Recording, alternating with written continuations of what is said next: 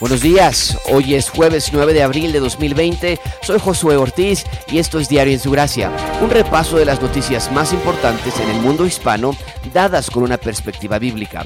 Esto es lo que necesitas saber para comenzar tu día. Aunque todo el mundo está hablando acerca de los efectos de la pandemia del COVID-19 que tendrá en nuestros cuerpos, los efectos de la mortalidad, los problemas que nuestro sistema inmunológico pueda tener incluso después de haber contraído el virus, hay otro tema del que se ha comenzado a debatir. Este es, ¿cuál es el resultado que, este, que esta epidemia va a traer sobre las políticas públicas, sobre los gobiernos democráticos y sobre los gobiernos autoritarios? Nadie sabe cómo va a resultar el, espectáculo político después de esta epidemia. Lo único que sí sabemos es que en estos momentos muchos gobiernos del mundo, la mayoría de los gobiernos del mundo, están implementando políticas que bajo otras circunstancias y en otros momentos se habrían pensado imposibles de aplicar. Hoy BBC Mundo, en su versión eh, de español, lanza un artículo excelente donde Juan Carlos Pérez, un articulista, escribe en su titular, se está llevando a cabo un experimento terrible en tiempo real. ¿Cuál sistema, el democrático o el autoritario, responde mejor a la epidemia? Este es un artículo donde realmente él habla acerca de esta incógnita y después entrevista a, a un profesor de historia, eh, de, historia, de un, un, filósofo, un biógrafo, eh, y eh, entrevista con esta clase de preguntas. El articulista Juan Carlos Pérez Salazar comienza su artículo diciendo, el mundo en pausa, la gente bajo encierro, las calles vacías, la economía frenada, ¿Serán China y su modelo autoritario las grandes vencedores y la democracia la gran derrotada, como auguran algunos?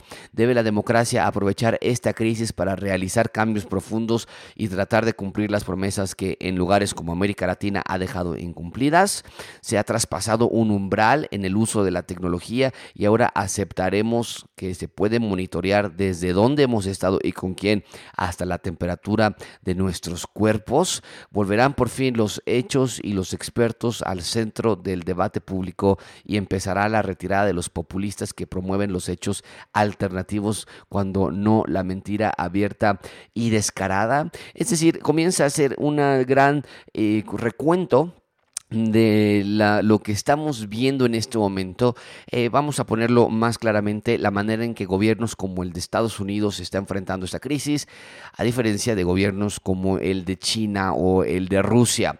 Este profesor Michael o Michael Ignatiev, que es un eh, profesor eh, de la Universidad Central de Europea, escribe y él responde, no estoy tan seguro con respecto a la debilidad de la democracia. Dice, lo que veo que es una lo que veo es a una Italia golpeada por una terrible tragedia, pero o que están obedeciendo a un gobierno que tiene una mayoría parlamentaria. Veo a España, veo un gobierno democrático frágil, sí, pero que tiene el apoyo total para enfrentar esta catástrofe. Veo en Alemania a una canciller fuerte presidiendo sobre un sistema de salud que está examinando a mucha gente y en Canadá a un primer ministro que volvió a convocar al parlamento para enfrentar el reto. Entonces, estamos hablando acerca de aquellas democracias que están complicadas, que están en crisis, vamos a llamarlo así. Y sin embargo, este historiador, este, el, este rector de la Universidad Central de Europa, Dice que él ve a estas democracias aún frágiles, aún débiles, actuando de manera responsiva, de manera cuidadosa, de manera responsable. Él también escribe acerca de estos gobiernos autoritarios, dictatoriales, y que se ha alabado a muchos por haber respondido a este virus de manera drástica, de manera rápida, porque ellos no tienen las diferentes, los diferentes obstáculos que gobiernos democráticos sí tienen, como el consenso, las votaciones, eh, las mayorías contra las minorías, en fin. Pero esto es lo que él responde. Dice, bueno, es una historia que tiene dos lados con respecto a, China y a su control de, vigilancia digital. Por ejemplo, ayer o antier, perdón, la provincia de Wuhan pudieron comenzar ya a salir de allí libremente, pero no puede salir sin que en tu celular haya una aplicación donde hay tres diferentes clases de mensajes. Una es estás libre, estás sano, otra es has estado cerca de personas con el coronavirus y otra vez no puedes salir, no puedes estar eh, saliendo de tu casa porque estás enfermo. Eso es como tu nuevo pasaporte para poder salir de Wuhan. Bueno, entonces es esta clase de medidas las que deberíamos comenzar a adoptar o por lo menos las que deberíamos comenzar a alabar como buenas medidas que reaccionaron fuertemente. Este hombre dice, no, no lo veamos así tan rápido. Eh, de nuevo, vuelvo a insistir, están entrevistando a Michael Ignativ, que es el rector de la Universidad Central Europea. Él responde, sí, reaccionaron de una manera muy efectiva, masiva, usaron el poder total del Estado y básicamente lanzaron la economía en reversa, pusieron en cuarentena a enormes sectores de la población e inundaron la zona con medidas médicas. Y creo que el mundo admira eso, pero Está también el otro lado. Les tomó entre seis y ocho semanas reconocer la realidad de la amenaza, suprimieron la evidencia que el mundo necesitaba sobre el serio brote en esa provincia. Si hubieran reaccionado como cualquier sistema de salud democrático, habrían actuado más rápido. Creo que es muy temprano para usar la historia de China y proclamar la superioridad, superioridad a otros métodos autoritarios. En una epidemia los gobiernos tienen que ejercitar poderes que nunca usarían en tiempos normales y concluye, francamente, yo prefiero vivir en una democracia donde la prensa pueda criticar el régimen, señalar fallas en los servicios. La prensa ha hecho una labor increíble con todo esto, señalando dónde están fallando las, las democracias y eso es parte de lo que nos protege como ciudadanos. Entonces, están hablando acerca de este debate que apenas está comenzando.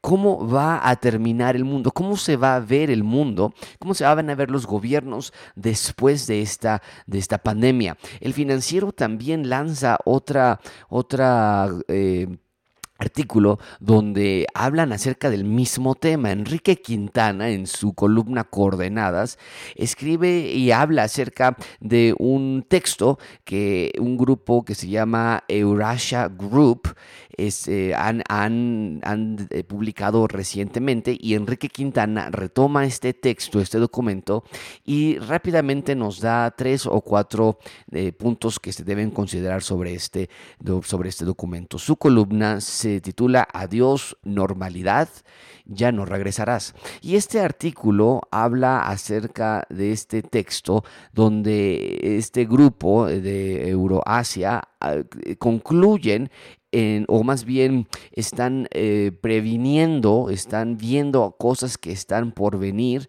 y ellos concluyen con tres o cuatro ideas que para ellos es lo que va a suceder en los siguientes meses después de la pandemia.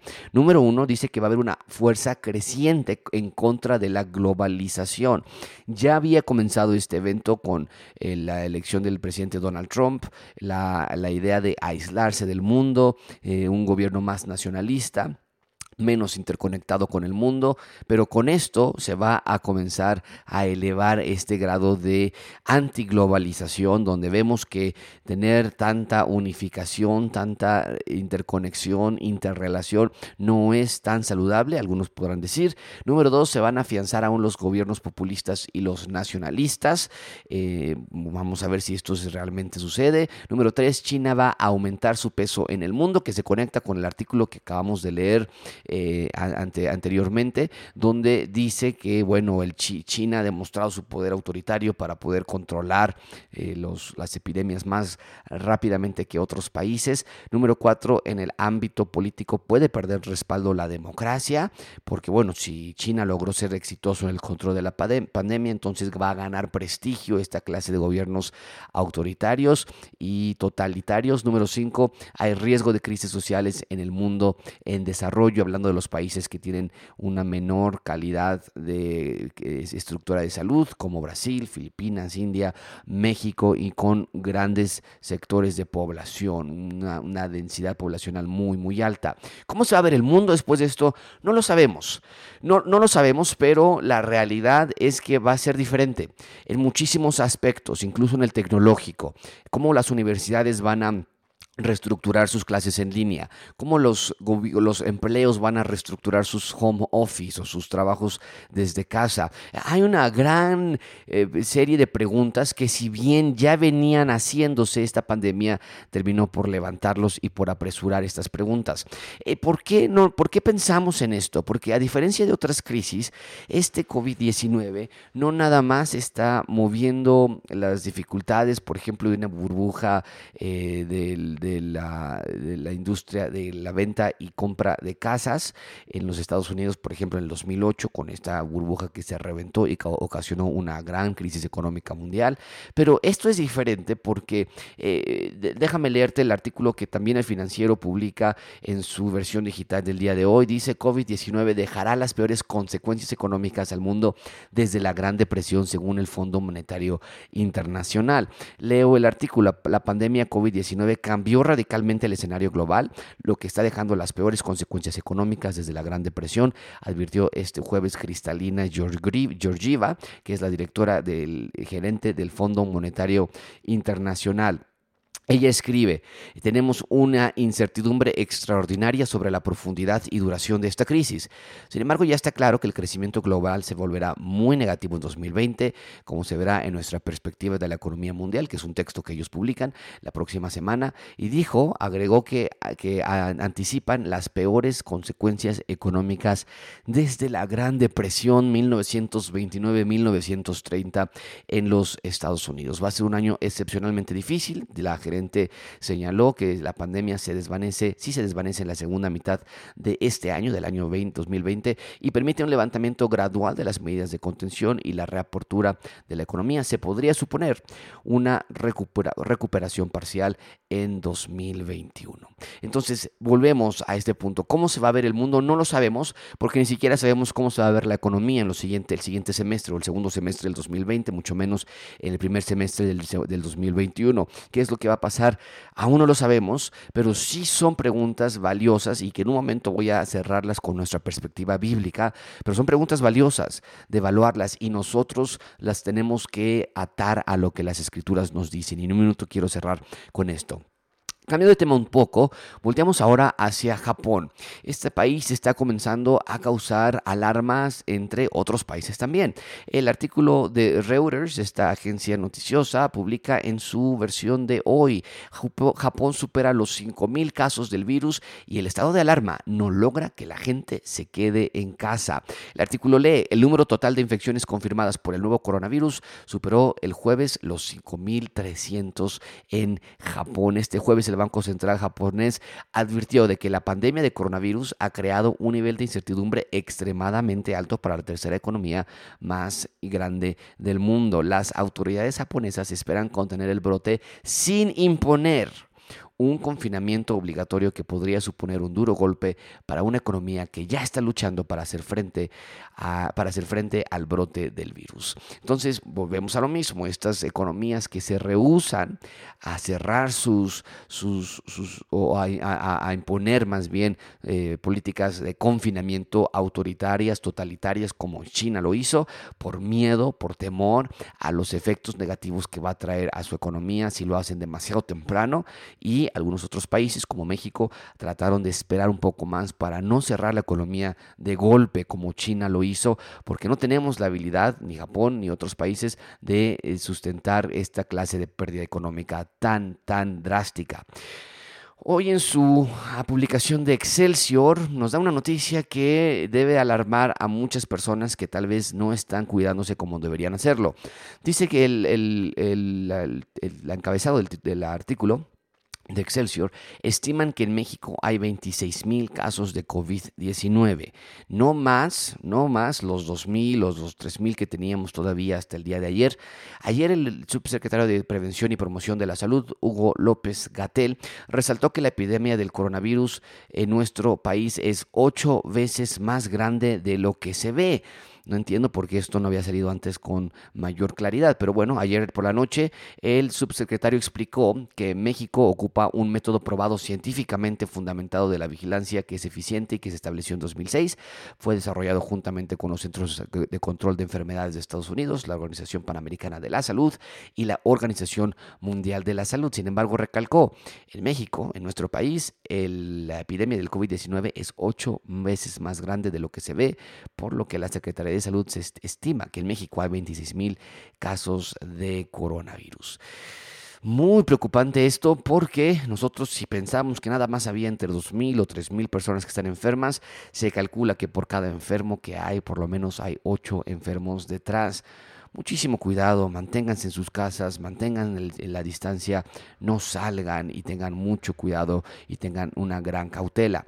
Las primeras líneas de defensa contra el COVID-19 siguen siendo los médicos, siguen siendo los sectores de salud y están pasándola complicado. El, en Milenio, en su versión de hoy, publican, van 97 contagios en cuatro hospitales del Seguro Social. Leo.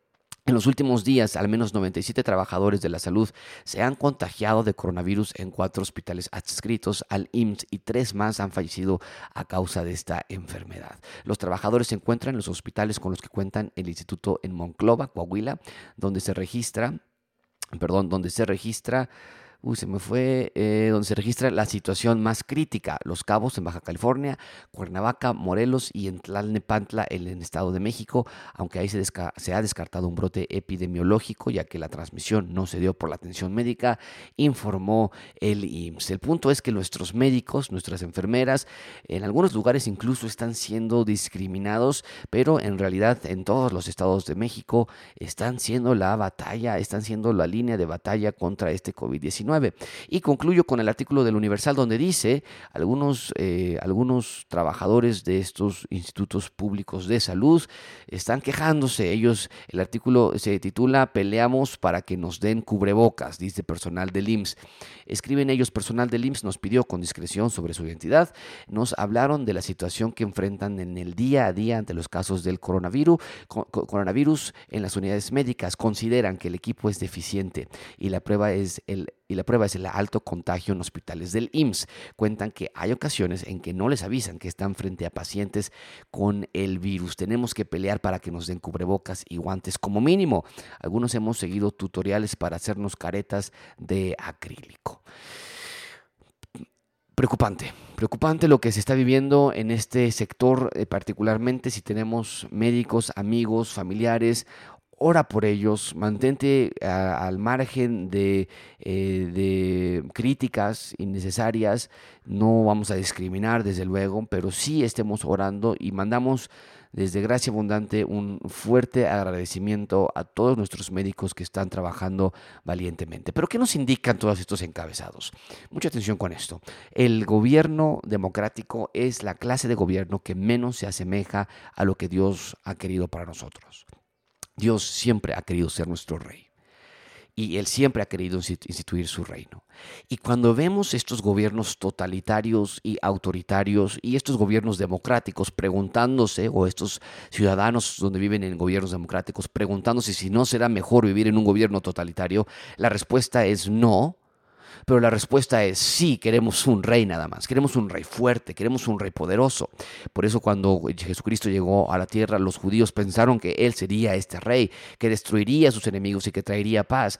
Las personas desean un gobierno estable, fuerte, transparente, permanente, incorruptible y que sea unificado, totalitario, autoritario, pero en justicia y en equidad y en paz. No lo existe. Y cuando un hombre, cuando los hombres tratan de imitar aquel gobierno del que solamente le pertenece a Dios, es decir, un rey nada más, la historia claramente nos muestra que siempre termina en corrupción, en abuso de poder, en tortura, en maldad, en destrucción. Siempre, no hay excepción, no hay gobierno totalitario, autoritario, único, que gobierne con paz, con equidad, con, con justicia para todos. No existe tal gobierno, pero sí lo buscamos. Y ese pensar de que la gente que te dicen, bueno, tal vez sí es mejor tener nada más a un rey, a un hombre fuerte que nos gobierne a todos, están en lo correcto, pero no pueden ver a un hombre o ser humano como nosotros. Tienen que buscar a ese rey que es el Señor Jesucristo. Así que tengamos eso en mente. Esto es todo por hoy. Nos vemos mañana en nuestra siguiente edición de Diario.